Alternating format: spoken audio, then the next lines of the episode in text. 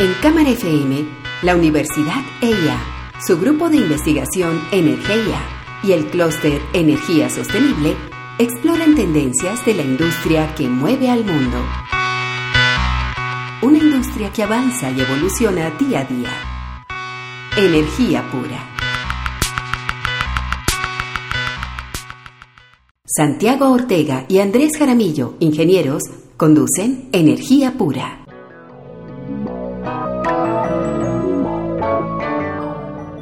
Esta semana en Energía Pura queremos encontrar una conexión que existe entre la energía y el mundo o el desarrollo de la sociedad como un todo. Y vamos a alertar, ya hemos hablado antes de un filósofo que nos gusta mucho, que es tal vez el más alemán de los coreanos, que es Byung-Chul Han. Y esta semana en un artículo en El País de España este filósofo alerta sobre la necesidad de los rituales. De alguna manera la pandemia nos ha llevado a estar desconectados estando tan conectados. Parece una, una, paradoja. Sin embargo, las personas están reclamando hoy a un mayor contacto, estar con los demás y empiezan como empezamos a darnos cuenta justamente cuál es el valor de estar conectados de tocarnos, de abrazarnos, de tener opiniones contrarias y de empezar a justamente validar nuestras percepciones frente a lo que los otros piensan. Es peligroso cuando no se tiene contraste y cuando uno está encerrado, pues no tener a alguien distinto que me diga posiblemente estás equivocado, mira este punto de vista, porque eso lo que nos lleva es un diálogo de sordos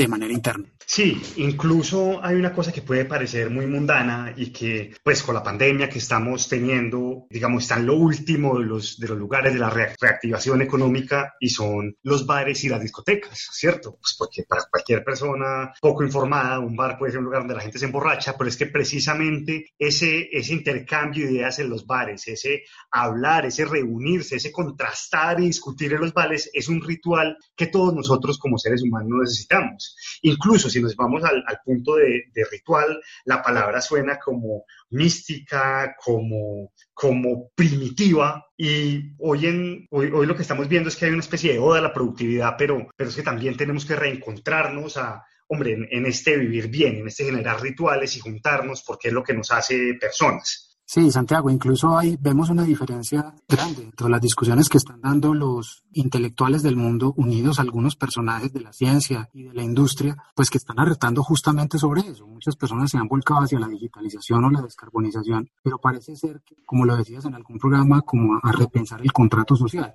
Básicamente, en Estados Unidos es donde más, digamos, donde hable es esta diferencia. Sí, una, una de las cosas que, que ha pasado, digamos, hoy salió una, una editorial del New York Times, bueno, en esta semana salió una, una, editorial del New York Times hablando sobre la necesidad de repensar las ciudades y de tener ciudades distintas porque las ciudades han sido un motor de productividad global inmenso, pero en, el caso de Estados Unidos también a medida que, la, la, que el crecimiento económico y la, productividad avanza, no mejora la calidad de vida de las personas. Hablaba este editorial de que en Chicago, por ejemplo, de un barrio rico, un barrio pobre, la expectativa de vida es de 30 años. E incluso citaban a Joseph Stiglitz diciendo que la parte más alta de la sociedad, digamos, la élite sociedad, tenía acceso a los mejores doctores, a la mejor educación, a la mejor recreación, a los mejores parques, pero faltaba ver un entendimiento de que el destino de ese 1% estaba íntimamente ligado al destino del 99%. Entonces, y una forma de hacer eso es conectarnos socialmente, dejar de segregar y empezar a, a crear una, una ciudad donde todos hagamos parte.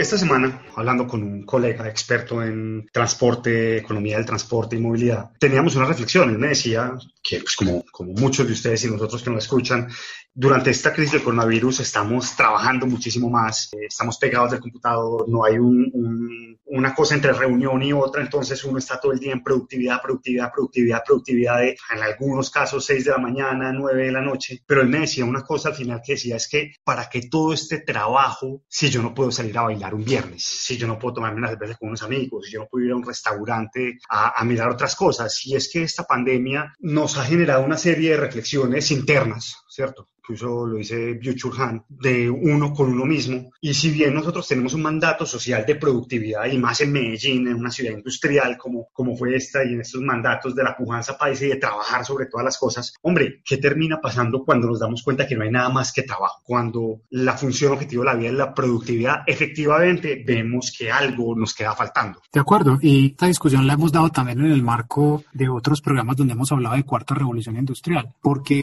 aquí se nos generan también ciertas paradojas y es lo que decíamos, la ultraconectividad, la ultraproductividad utilizando herramientas, lo que Byung-Chul habla del dataísmo, de esa nueva ciencia de datos que nos va a permitir optimizar una gran cantidad de cosas, pero mientras por un lado la ciencia nos está entregando herramientas para descargarnos de algunas actividades, por el otro lado nos estamos cargando más de ciertas actividades. La gran pregunta es, ¿será que estamos utilizando la tecnología de manera adecuada? Bien decía Santiago en algún momento, por ejemplo, lo que pasó en la segunda, después de la Segunda Guerra Mundial, donde la tecnología habilitada por la electricidad empezó a entregar una cantidad de herramientas a la sociedad y, por ejemplo, en las casas se promovió tener una gran cantidad de electrodomésticos y de aparatos que hacían cosas, pero esos aparatos para que, para que por ejemplo, las amas de casa hicieran más trabajo y eh, estaban ahí para que hicieran menos trabajo y para que dedicaran su tiempo a otras actividades, al arte, a la cultura, a, justamente a la conversación, sí, sobre la ciencia y sobre otros temas. Y precisamente por eso fue que fuimos capaces de destrabar todo ese potencial humano que había en las mujeres en las artes, en las ciencias, en los deportes, en la política, en la economía, y hoy en día somos una sociedad mucho más rica. Lo mismo nos pasó con la, con la revolución industrial. Cuando llegó la máquina de vapor, la esclavitud ya no tenía mucho sentido. Entonces también fuimos capaces de sacar todo ese potencial que tenía, por ejemplo, la, que, ha tenido la raza negra en temas de música, en temas de creatividad, en temas de gastronómicos, incluso en temas también de medicina y en temas, y en temas empresariales. Cuando nosotros usamos la energía para un bien superior, más que para la productividad, efectivamente es como avanzamos como la sociedad, ¿cierto? Entonces hoy en día que estamos en esta, en esta pandemia, que estamos todos interconectados, que tenemos la cuarta revolución industrial, la función objetivo no debe ser en ningún momento la productividad. La productividad debe ser algo que nos permita sacar las mejorar las condiciones de vida de todo el mundo para poder efectivamente mejorar esas capacidades y esos capitales humanos y que todo el mundo sea capaz de dar lo que más tiene sí. Cuando hablamos de este artículo del New York Times, también decía, es que de los mejores estudiantes de los mejores colegios, todos, una cuarta parte decía, yo quiero ser doctor, pero 10 años después, sin las condiciones sociales para hacerlo, menos del 1% lo era. Entonces nosotros tenemos que llevar esa productividad a que como sociedad podamos crecer.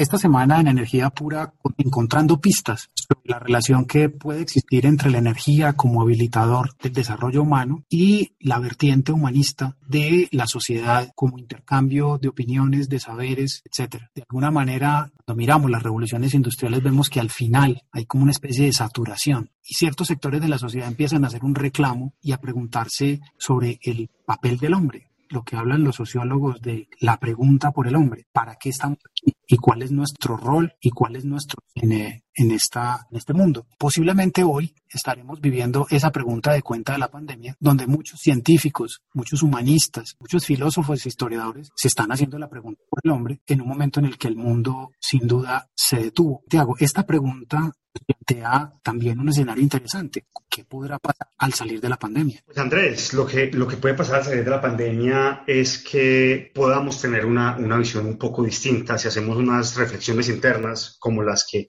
esta pandemia, digamos, nos está obligando a hacer. Eh, hace poco yo leí en Twitter que alguien decía como venga, en todo esto tan difícil que está pasando y con lo que estamos viviendo y las muertes y el miedo y el encierro, a mí lo que me ha mantenido sano no es mi trabajo, no es mi carro, no son mis muebles, no es, no es mi ropa elegante, es los libros que he leído, la música que he escuchado, y las series que he visto en televisión. Entonces, digamos que en este momento nosotros podemos hacer una reivindicación de la cultura, del arte, de la poesía y del contacto social, de crear juntos, precisamente porque eso es lo que termina siendo una de esas funciones objetivos de la sociedad, ¿cierto? Bien decía tal vez alguno de los patriotas americanos, no sé si Thomas Jefferson, que decía, es que yo soy soldado para que mi hijo pueda ser ingeniero y para que mi nieto pueda ser poeta. Entonces, creo que una de las cosas que, que tenemos que pensar y que tenemos que empezar a crear en adelante es reivindicar la cultura No solo, digamos, por este tema romántico de, de creer que vamos para atrás, sino que es que la misma cultura nos lleva a entender lo que está pasando. ¿Qué sería de esto sin haber leído Aldous Huxley, sin haber visto Black Mirror, sin las creaciones de los artistas sobre el mismo significado de las transformaciones que tenemos? Eso también hace parte de cómo y en qué nos convertimos para la sociedad. Entonces, uno, una de las cosas que tenemos que hacer cuando salgamos a esto es la cultura y esto es un reto muy grande porque es precisamente el sector cultural el que va a estar más golpeado por todo el tema del aislamiento social. Claro, y en este sentido queremos hacerles una invitación a nuestros oyentes, dado que tendremos un foro, un foro muy interesante en un formato digital muy pensado y muy preparado acerca del rol de las ciudades y acerca de esa pregunta por el hombre en este momento, en este momento cuando tenemos el tiempo y la dedicación para parar y para ver cómo eh, podemos de alguna manera reinventarnos, que es una palabra, un lugar común, pero que es muy interesante a la luz de cómo vamos a salir como sociedad, como personas que vivimos tratando de responder la pregunta por el hombre. Además, porque las ciudades, como decían algunos antropólogos norteamericanos, es la máxima expresión del ingenio humano, ¿cierto? Las, las, ciudades son cosas donde nosotros nos apoyamos, tenemos entretenimiento, tenemos alimentación, tenemos soporte social, creamos juntos y las ciudades son mucho más que pavimento, cemento y vehículos. Las ciudades son precisamente ese lugar para el florecimiento humano y son una de las cosas que queremos hablar en el foro.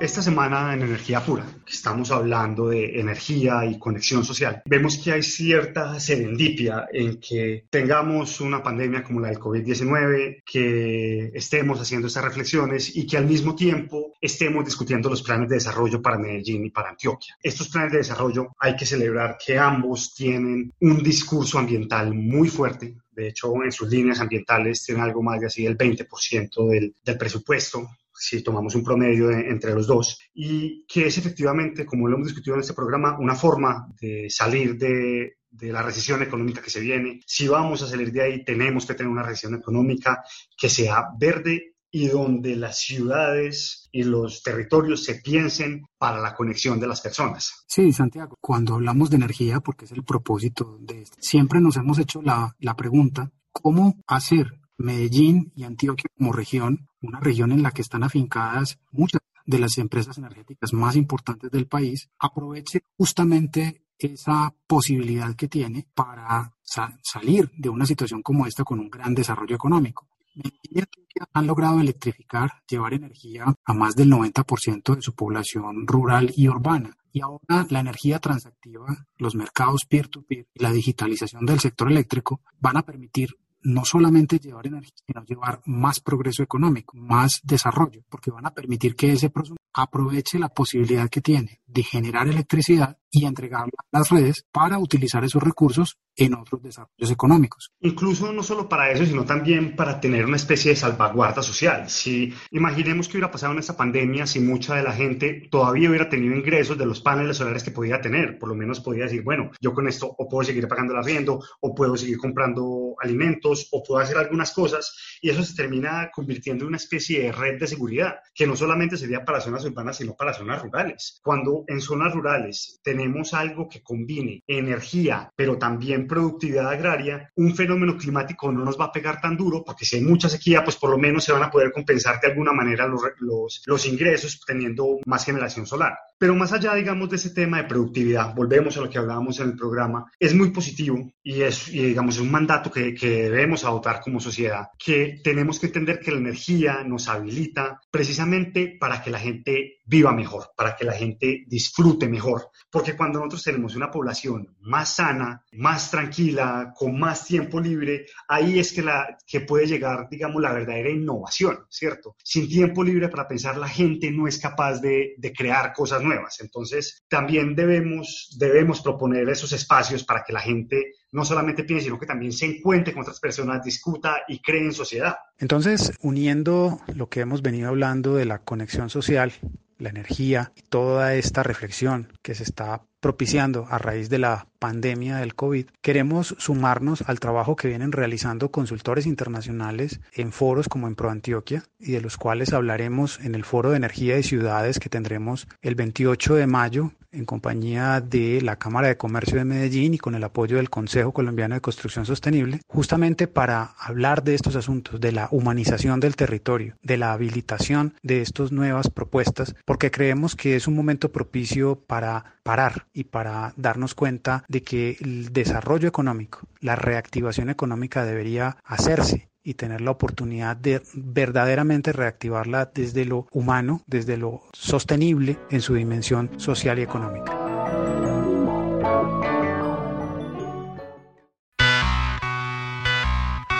En Cámara FM, la Universidad EIA, su grupo de investigación Energía y el clúster Energía Sostenible exploran tendencias de la industria que mueve al mundo. Una industria que avanza y evoluciona día a día. Energía pura.